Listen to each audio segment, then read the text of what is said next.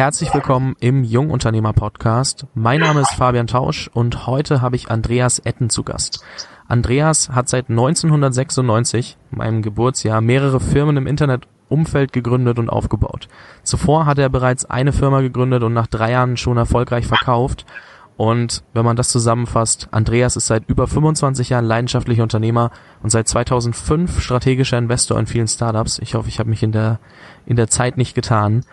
Ähm, herzlich willkommen, Andreas, und vielen, vielen Dank, dass du dir heute die Zeit nimmst, den jungen Unternehmern da draußen einmal die Sichtweise eines Investors aufzuzeigen. Ja, gerne. Mann, jetzt fühle ich mich so alt. Du meinst, weil, du meinst, weil ich gesagt habe, in meinem Geburtsjahr hast du schon angefangen, Firmen zu gründen, so? Also im Kopf bin ich zumindest noch ganz jung. Ja, gut. Das ist immer, das hat man auf jeden Fall bei Bits und Brezels gemerkt, wo ich das auf jeden Fall auch auf der Bühne verfolgt habe, was du erzählt hast. Und dann dachte ich mir, ich muss dich einfach einladen. Und dann, als wir uns auf der Wiesen gesehen haben, dann musste ich die Chance einfach ergreifen. Ja, gerne. Du, das ist ja auch, wenn man sich mit diesen ganzen äh, Themen immer wieder beschäftigt und immer wieder was Neues anfängt, dann bleibt man ja auch jung ähm, weil sie A, die Welt dreht und zweitens, weil die Herausforderungen ja auch immer wieder ziemlich, äh, ja, ziemlich groß sind, anders und äh, man eben nicht immer nur auf altbewährtes zurückgreifen kann. Das auf jeden Fall. Ähm, da werde ich gleich auch noch eine Frage zu stellen, aber zuvor zum Einstieg, du hast in einem Interview 2015 gesagt, dass du beim Investment ganz besonders auf das Team achtest und dann ist es auch besonders hilfreich, wenn der Gründer eine Mission verfolgt und seine Zielgruppe besonders gut versteht. Gleichzeitig hast du auf der Heureka Conference 2013 gesagt, dass das Team noch so gut sein kann. Glück ist, also Glück ist für den Erfolg ein entscheidender Faktor. Ähm, wie meinst du das? Weil heutzutage hört man ja sehr oft, harte Arbeit ist alles und ähm, wie meinst du das? Nein, ich glaube ehrlich gesagt, beides ist wahr. Ähm, also wenn man eine Firma aufbaut, ähm, dann ist es ein unheimlich langfristiges Engagement äh, oder eine, ein, ein ein langfristiges Ziel, was man verfolgt. Und ähm, ich zumindest habe noch nie irgendwo gesehen, dass man, dass das so durchläuft, alles glatt läuft, sondern da wird es ganz, ganz viele schwierige Momente geben. Und ähm, da muss man Opfer bringen, man investiert ja unheimlich viel, nicht nur Zeit, sondern auch von sich selber ähm, Energie. Und um diese schwierigen Zeiten äh, und Momente zu durchstehen und sozusagen das Durchhaltevermögen zu haben, glaube ich, muss man schon eine gewisse Mission haben. Und das Geld verdienen oder diese monetäre Mission, dadurch reich werden zu wollen, ich glaube, das reicht in, in aller Regel nicht aus, weil auf dem Weg ähm, sicherlich andere interessante Opportunities um die Ecke kommen, von denen man dann sagt, oh super, äh, da könnte ich ja vielleicht noch viel reicher werden. So nach dem Motto, the grass on the other side is always greener. Ähm, und das ist ja unter, unter anderem auch so, weil, weil man darüber so wenig weiß, was äh, sozusagen was für Probleme und für Schwierigkeiten bei dem anderen Thema liegen. Das ist ja auch, wenn man äh, gründet, äh, ich glaube, eine gewisse Naivität hilft, wenn du so willst, äh, und dass man eben nicht genau weiß, was alles für Steine da im Weg liegen werden. Das hilft, weil wenn man das alles wüsste, würde man im Zweifelsfall gar nicht anfangen. Also ich glaube, so eine so eine Art Mission. Ähm, was treibt dich eigentlich, das Thema zu bearbeiten und da einen ganz erheblichen Teil deiner Lebenszeit reinzustecken? Das ist schon ziemlich essentiell. Ähm, so, und auf der anderen Seite, ähm, ja, brauchst du natürlich Glück. Ähm, ich zumindest gucke mir das ganz demütig an und sage, naja, ähm, ich habe einige Sachen haben, haben gut geklappt und da war auch letztlich immer ein bisschen Glück dabei. Und andere Sachen, wo wir dran gearbeitet haben, die haben vielleicht nicht so funktioniert, ähm, weil Sachen, die nicht in unserem ähm, Einflussbereich lagen, nicht gut geklappt haben. Also wann kommt der erste Kunde? Wer ist denn überhaupt der erste Kunde?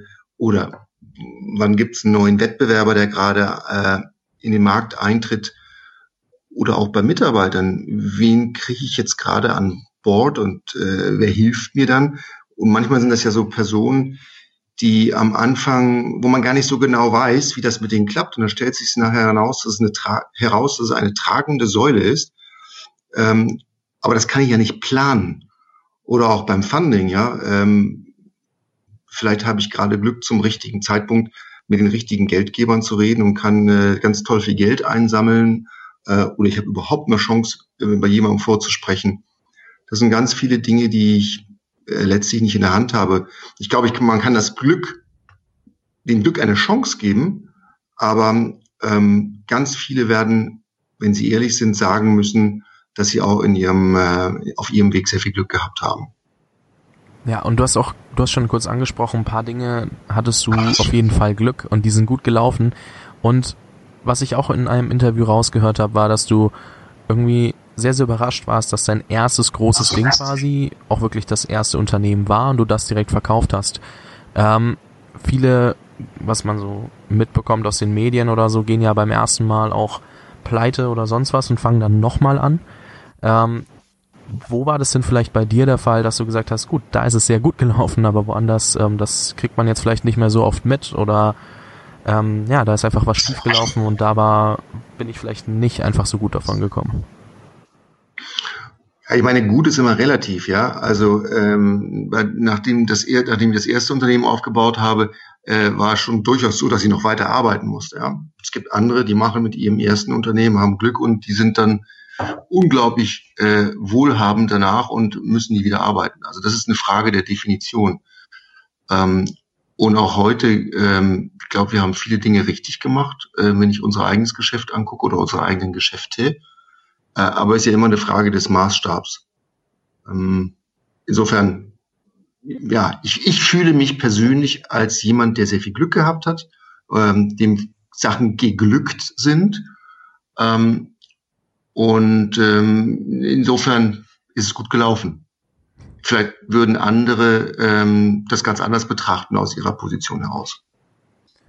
Okay, wie kamst du dann irgendwann später auf die Idee zu sagen, okay, jetzt habe ich das ein oder andere Mal gegründet und habe mehrere Unternehmen aufgebaut.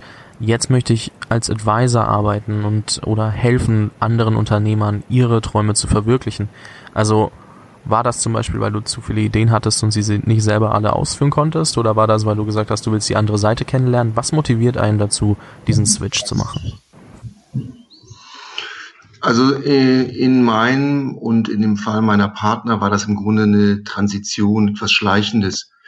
Ähm, wir haben, muss mal kurz überlegen, 2004, 5 mit unserem Dating-Geschäft begonnen und haben ähm, relativ schnell internationalisiert.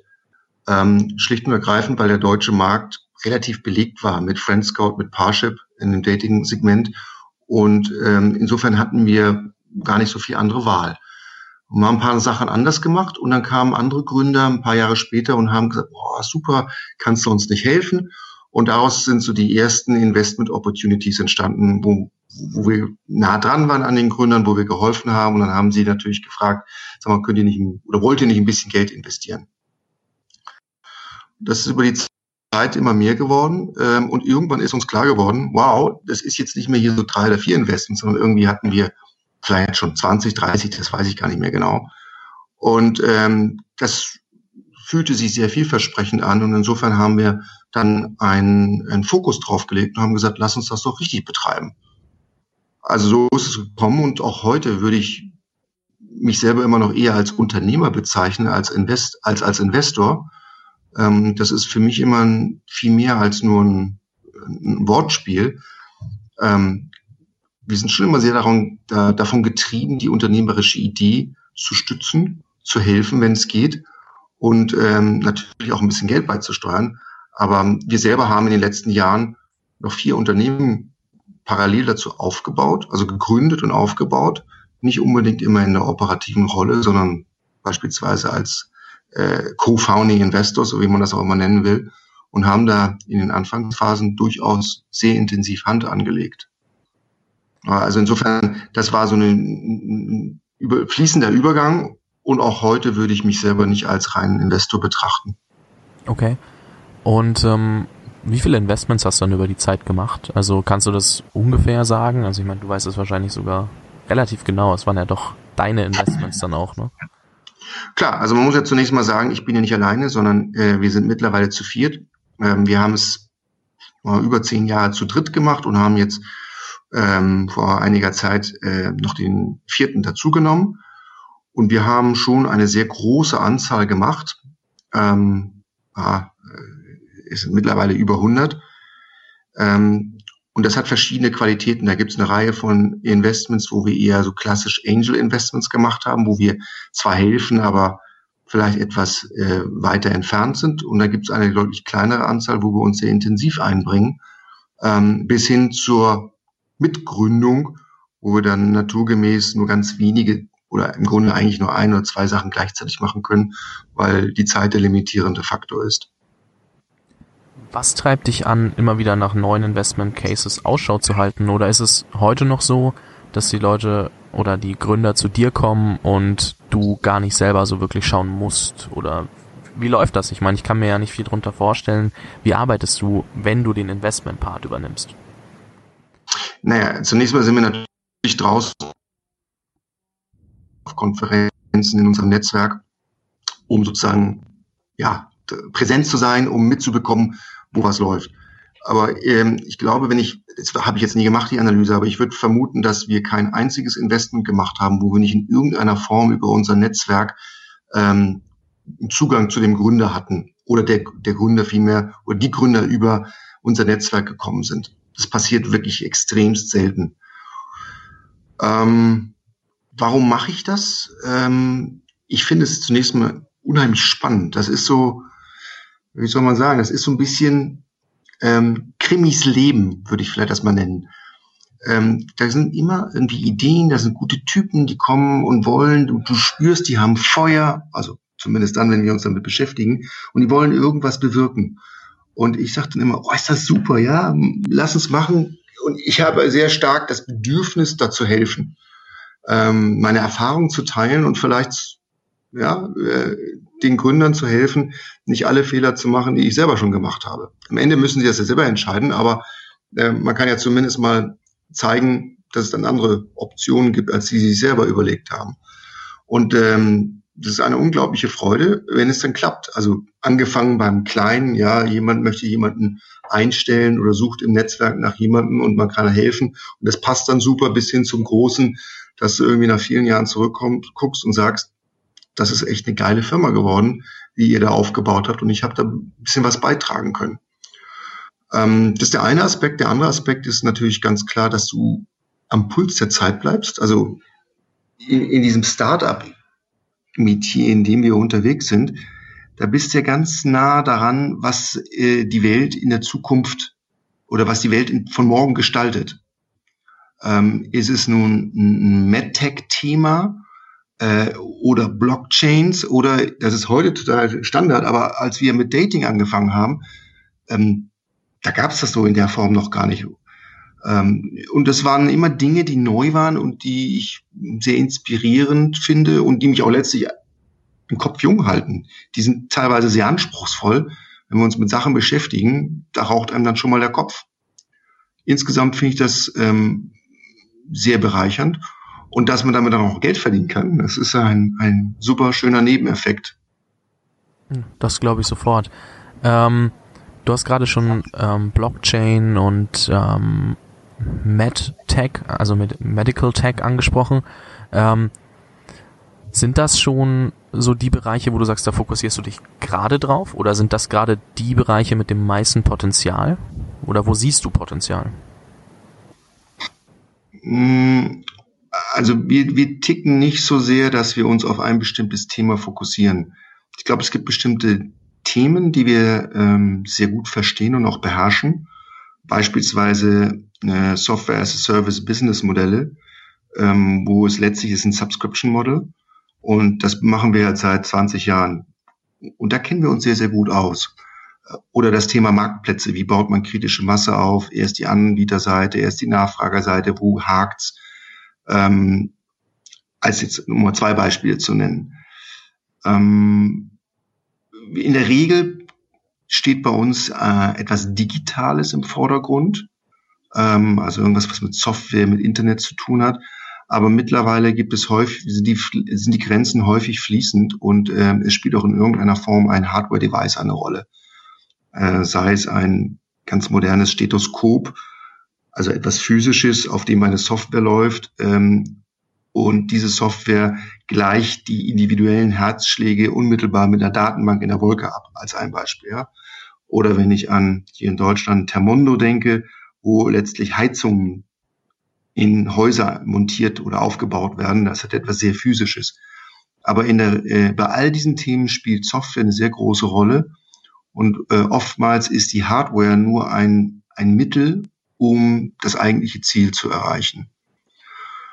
Ähm, also insofern, wir konzentrieren uns vielleicht eher auf äh, bestimmte Phasen in der Entwicklung, eher auf Dinge, die sehr jung sind. Also als Investor würde man diese Phase Pre-Seed, Seed oder Second Seed nennen, also wo, wo wir vielleicht die ersten äh, Geldgeber sind oder zumindest in einer sehr frühen Runde dabei sind, weil wir glauben, dass wir da mit unserer Erfahrung eben halt wirklich noch viel mehr helfen können. Wenn die Unternehmen dann schon ein bisschen weiter sind und eine zweite oder dritte Finanzierungsrunde machen, dann kann es schon mal sein, dass wir investieren, weil wir es spannend finden äh, und glauben, damit ein gutes Investment zu machen. Aber da ist das, was wir beitragen können, in der Regel viel weniger wichtig, weil das Gründerteam oder das Management dann schon sehr viel stärker sein muss, um überhaupt so eine große oder eine, dann eine größere Runde durchführen zu können. Sehr interessant. Ähm, was ich auch gelesen habe und ähm, das finde ich auch sehr, sehr spannend, da du ja sowohl Unternehmer als auch Investor bist. Ähm, du rätst auch davon ab, zu viele Shares abzugeben, wenn sich jemand ähm, ein Investment mit reinholen möchte und ähm, da ist es ja manchmal gar nicht so einfach. Also ich selbst hatte jetzt noch keinen Investment Case, wo ich Kapital eingesammelt habe oder so, sondern das ist nur das, was ich mitbekomme. Ähm, ist es ja manchmal gar nicht so einfach, diese Verhandlungen zu führen. Wie würdest du aus Gründersicht vorgehen, wenn du mit einem Investor verhandelst und wo würdest du sagen, okay, hier ist eine Grenze, ich, ich nehme das Investment einfach nicht an und suche mir lieber jemand anderen? Hm.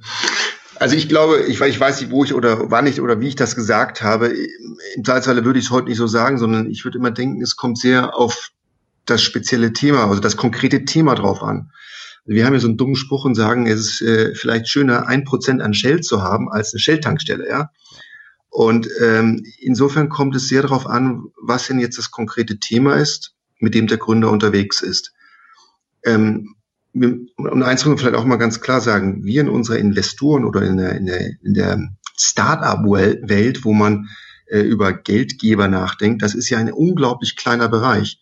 Die ganz, ganz große Mehrheit aller Gründer, die denkt ja nicht darüber nach und hat im Zweifel auch gar nicht die Chance, äh, externes Geld einzusammeln, sondern die gründen irgendwas, angefangen vom Friseurstudio bis hin zum, äh, keine Ahnung was für ein Unternehmen. Äh, das ist eine Sache, die wir zumindest in unserem Umfeld vielleicht häufig vergessen, weil wir permanent sozusagen ja damit konfrontiert werden, dass jemand Geld von uns haben will. So, und wenn jetzt jemand zu uns kommt, und das ist übrigens aus meiner Sicht eine absolut valide ähm, äh, Variante, vielleicht sogar die bessere, das weiß ich nicht. Der Großteil der Zuhörer wird ähm, so verfahren, wie du es gerade gesagt hast. Ganz genau. Und deswegen sage ich, also wenn jemand es schafft, äh, sein konkretes Business äh, ohne externe Investoren aufzubauen, dann halte ich das für sehr attraktiv. Äh, es gibt nur Geschäfte, bei denen geht das gar nicht. Gerade im digitalen Bereich, weil du sofort international bist, weil du im Zweifelsfalle zum Beispiel bei Marktplätzen äh, in irgendeiner Weise ja mal auf die kritische Masse kommen musst. Deswegen musst du große Vermarktungsinvestments machen. Oder wenn du ähm, eine bestimmte Software überhaupt erstmal entwickeln musst, damit du dem Kunden einen Wert liefern kannst, ähm, das sind die Dinge, mit denen wir uns beschäftigen, aber das ist, vermute ich jetzt mal, deutlich kleinere Teil aller, aller Gründungen.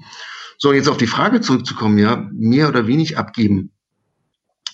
Ähm, das hängt davon ab, wie viel Geld brauche ich, ähm, um das überhaupt zu realisieren, um die nächsten Schritte gehen zu können.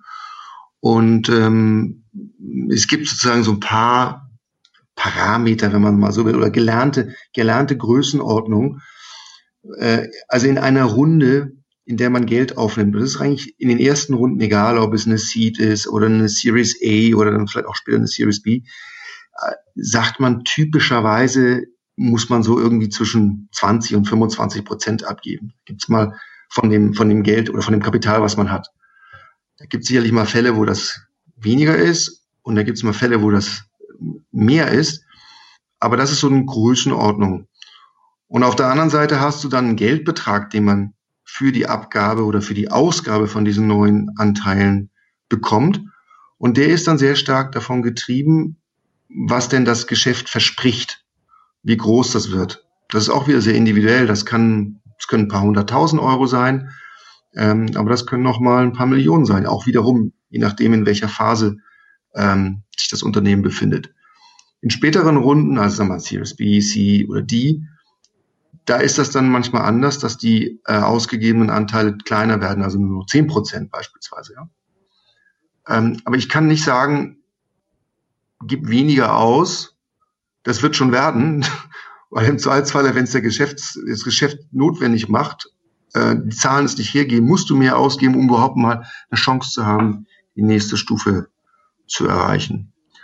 Eine andere Perspektive, die ich dazu vielleicht den Zuhörern noch mitgeben kann, ist, ähm, ab und an kommen hier Gründerteams an, die noch relativ wenig haben und wo dann Angel, also Friends and Families oder irgendwelche äh, externen Angel, für sehr, sehr wenig Geld einen sehr großen Anteil bekommen haben. Also die haben dann, was weiß ich, da haben die Gründer noch 60 Prozent, also haben schon 40 Prozent abgegeben oder noch schlimmer 50 Prozent.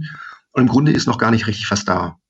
Und das wird dann für einen Investor, äh, wie ich es bin, wird es sehr schwierig, weil ich dann antizipiere, wie viele Runden wird es noch geben? Also nehmen wir mal an, es gibt noch zwei, drei weitere Runden, in denen man Geld aufnehmen muss, um das Geschäft überhaupt aufzubauen. Und das bedeutet ja, wenn man das durchrechnet, dass der Gründer oder das Gründerteam am Ende vielleicht noch 20 Prozent hat oder vielleicht auch nur noch 10 Prozent vom Unternehmen. Und dann kommst du schon an den Punkt, wo du dich fragst, wie ist eigentlich das, wie man mal so schon sagt, das Interest, Interessenalignment? Also wie sind die Interessenslagen dann? Ähm, also wenn jemand so wenig Anteile hat am Ende, und das ist jetzt vielleicht nicht ähm, Shell als Größenordnung, sondern ein normales Unternehmen, dann ist natürlich das Risiko da, aus der Investorensicht, dass der Gründer sagt, Mensch, also ja, es ist alles ganz toll, ich habe es aufgebaut, aber irgendwie ist mein ökonomisches Upside nicht mehr da, nicht mehr groß genug. Ich mache jetzt was anderes. Ich kann mit meiner Zeit was Besseres anfangen. Also mal anders formuliert, im Grunde muss es schon immer so sein, dass derjenige, der den Wert schafft, also das Team, schon den großen Anteil des Wertes für sich bekommt. Ja, also lange Antwort, aber äh, vielleicht erklärt das so ein bisschen, wie wir denken. Ich glaube, das war auch der Kontext, in dem du es damals erwähnt hattest und ich habe es nicht wieder anständig in den Kontext gesetzt bei der Frage. Ähm, dementsprechend vielen, vielen Dank für die lange Antwort, um das nochmal aufzurollen. Also, so also vielleicht, vielleicht noch einen Punkt dazu ergänzend, ja. Ähm, manchmal ist es auch so, da kommen ähm, irgendwie Teams an, die waren in irgendeinem Incubator oder die haben, die haben jemanden, der ihnen in Anführungsstrichen geholfen hat, das Geschäft aufzubauen. Die haben dann, da hat dieser, dieser Incubator 30 oder 40 Prozent und dann guckst du dir an, was hat denn der geleistet? Und da kommt es ja drauf an. Also wenn der wirklich maßgeblich dafür verantwortlich war, dass das Geschäft überhaupt besteht und entstanden ist, dann ist das eine Sache. Aber wenn da im Grunde nicht viel passiert ist, dann wird das äh, sehr, sehr schwierig werden für die Gründer, ähm, professionelle Investoren da reinzuholen. Ich glaube, das ist nochmal ein sehr, sehr guter Denkanstoß. Ähm, sehr, sehr spannend zu sehen, wie du als Investor denkst, aber gleichzeitig dadurch, dass du selbst Unternehmer bist und bleibst, ähm, da halt wirklich so beide Seiten sehr gut beleuchten kannst. Natürlich auch aufgrund deiner Erfahrung, deiner langjährigen. Ähm, das war auf jeden Fall sehr hilfreich und ich würde gerne so abschließend eine Frage stellen, die gar nicht mehr mit dem Investorentum zu tun hat oder mit dem Unternehmertum, sondern eher, welches Buch hast du in deinem Leben am öftesten verschenkt? Okay, also ähm, ich kann dir nicht sagen, ob es das Buch ist, was ich am häufigsten verschenkt habe. Äh, da müsste ich ziemlich weit zurückgehen. Ich habe mal eine Phase gehabt, da fand ich Hermann Hesse sehr, sehr gut. Äh, und er hat ja viele interessante Bücher geschrieben. Aber ich kann sagen, welches Buch ich in, in, den Letz-, in letzter Zeit und in den letzten Jahren sehr oft verschenkt habe. Das ist doch ein guter Anhaltspunkt. Das eine ist von Helmut Glasen ab. Äh, das heißt die fünf Weltreligionen. Das ist leider nicht mehr verfügbar, aber man kann es gebraucht irgendwie kaufen. Mhm. Und das ist eine sehr neutrale ähm, äh, Schilderung oder beziehungsweise äh, ein, ein, ein Sachbuch über die fünf großen Weltreligionen. Und das ist in unserer Zeit unheimlich wichtig, finde ich, um eine Faktenbasis zu haben, wenn man über diese ganzen Themen redet. Und das Zweite, und das ist ein, aus meiner Sicht ein Werk, das kann man auch in 20 Jahren, wird es noch genauso gültig sein wie vor 20 Jahren. Und jeder, der über äh, den Nahen Osten oder über irgendwelche religiös motivierten Themen spricht und die gesellschaftlichen Herausforderungen, dem hilft es, glaube ich, da ein bisschen besseres Verständnis äh, für die verschiedenen äh, Religionen zu bekommen. So, das andere, das finde ich ehrlich gesagt, das ist eines der spannendsten Bücher, die ich überhaupt jemals gelesen habe und sicherlich in letzter Zeit. Das ist von einem israelischen Autor, der heißt äh, Yuval Hariri. Und das heißt, ähm, äh, na, also das erste, er geschrieben heißt Sapiens. Und das zweite heißt Homo Deus. Und Sapiens beschreibt die Geschichte der Menschheit, also in den letzten 50.000 Jahren, äh, in diesen großen Zyklen, was super spannend ist. Ähm, aber das zweite Buch finde ich viel spannender. Da überlegt er sich nämlich, wohin geht's denn mit uns Menschen? Ähm, und Homo Deus deutet es ja schon ein bisschen an. Der Mensch ähm, wird quasi gottähnlich, lebt unendlich, ähm, übrigens vielleicht auch fit und äh, keine Ahnung, äh, vernetzt sich mit äh, dem Internet. Gibt es noch ganz viele andere. Finde ich sehr lesen für alle diejenigen, die sozusagen auch ein bisschen in die Zukunft gucken und überlegen, wie die ganzen neuen Technologien in der Medizin, in der Software, in, bei, bei der Hardware-Chips und so weiter, also Artificial Intelligence, äh, Machine Learning, ähm, Ernährung, äh, diesen, für diejenigen, die sich mit diesem, die diesen Kontext spannend finden, ein ganz tolles Buch zum Lesen. Das ist mal was anderes als das, was ich sonst so höre. Dementsprechend Super coole Empfehlung. Sapiens äh, liest gerade mein Mitbewohner. Das fand ich auch äh, ziemlich passend als äh, Parallele. Die Welt ist ja doch immer sehr, sehr klein. Ähm, Andreas, vielen, vielen Dank, dass du dir die Zeit genommen hast. Und ich glaube, es waren wirklich spannende Insights dabei, die wir so im Podcast noch nicht hatten und wo auch diejenigen, die nicht überlegen, Kapital aufzunehmen, mal eine andere Sichtweise bekommen und trotzdem verstehen, warum es manchmal vielleicht Sinn macht und manchmal eben nicht. Und sich manchmal auch durch deine Aussage bestätigt fühlen, dass es cool ist, ohne Kapital zu gründen in einer Welt, wo Startups auch sehr, sehr viel der News einnehmen in der Unternehmerszene. Also ich kann nur alle, äh, die sozusagen ähm, sich damit beschäftigen, ich wünsche mir, dass sie äh, Unternehmer werden und ihre Ideen umsetzen. Ähm, ich kann nur raten, möglichst viele Leute an Bord zu holen, also mal, virtuell beziehungsweise als Ratgeber und immer zu fragen, ähm, sich Rat einzuholen. Ähm, da wird man immer nur klüger. Und äh, ansonsten kann ich nur wünschen, dass alle ganz viel Glück haben. Ja, vielen Dank. Okay, also Fabian, ich wünsche dir was und alle Zuhörer viel Erfolg. Bis dann. Tschüss. Danke. Ciao.